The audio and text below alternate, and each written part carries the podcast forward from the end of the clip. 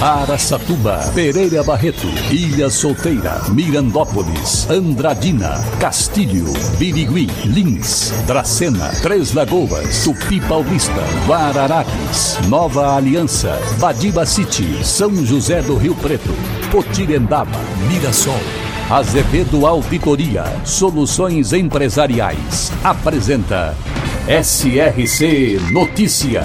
A informação para mais de 3 milhões e meio de ouvintes. Apresentação Marcelo Rocha.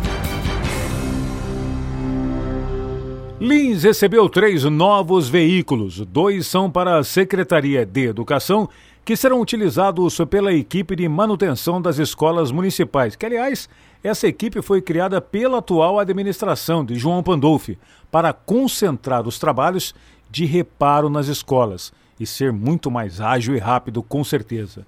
Já a Secretaria de Saúde recebeu mais uma ambulância, tudo fruto de emenda parlamentar. Aquela que o pessoal fala que é sempre mal, não é não. Muitas vezes ela vem para o bem. A equipe de ciclismo de Mirassol conquistou uma medalha de prata e duas de bronze na oitava volta Verão Ciclismo de Estrada.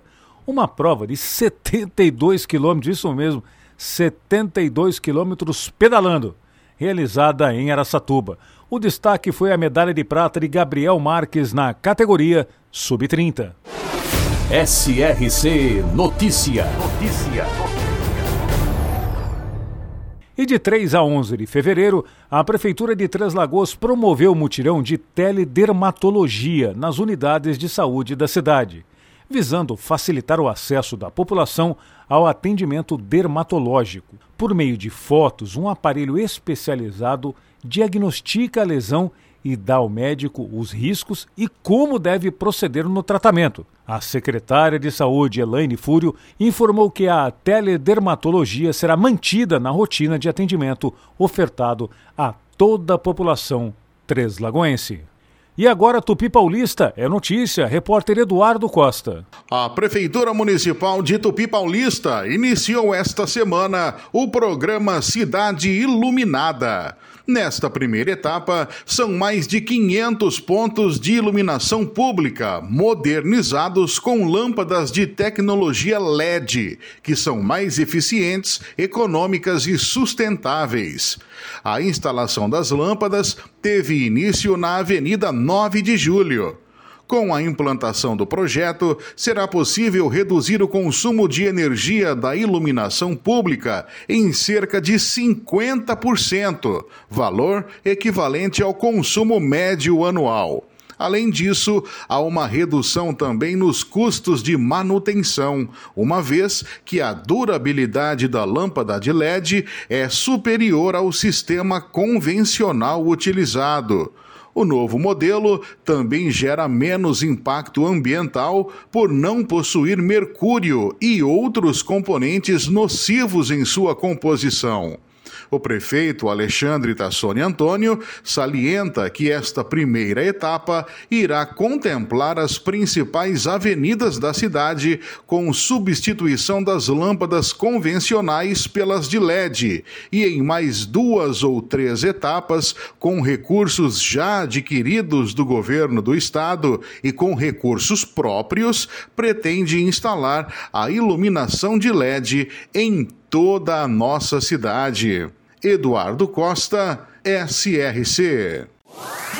Guaiçara, na região de Lins, surgiu em 1920, graças ao avanço da Estrada de Ferro Noroeste do Brasil, aberta em 1906. Estima-se população de 11 mil habitantes. Na área industrial, Guaiçara conta com empresas que atuam em diversas áreas. Guaiçara, também presente no SRC Notícias.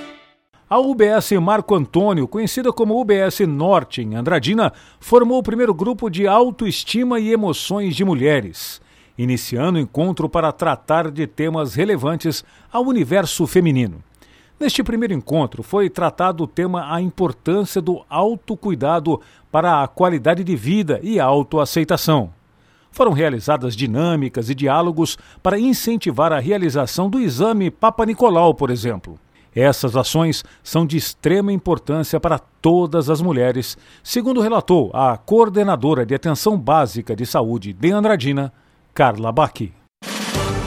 Para empresas inteligentes, Azevedo Contabilidade e Soluções Empresariais. Serviços de contabilidade e auditoria com profissionais com experiência nas áreas de gestão empresarial. Rua Bandeirantes 1438, fone 18 31 17 4500. Escritórios em Araçatuba, Bauru e São Paulo. Acesse azevedo.cnt.br. Azevedo Contabilidade e Soluções Empresariais. Há 28 anos oferecendo oferecendo serviço de qualidade. Nosso compromisso é com o seu sucesso.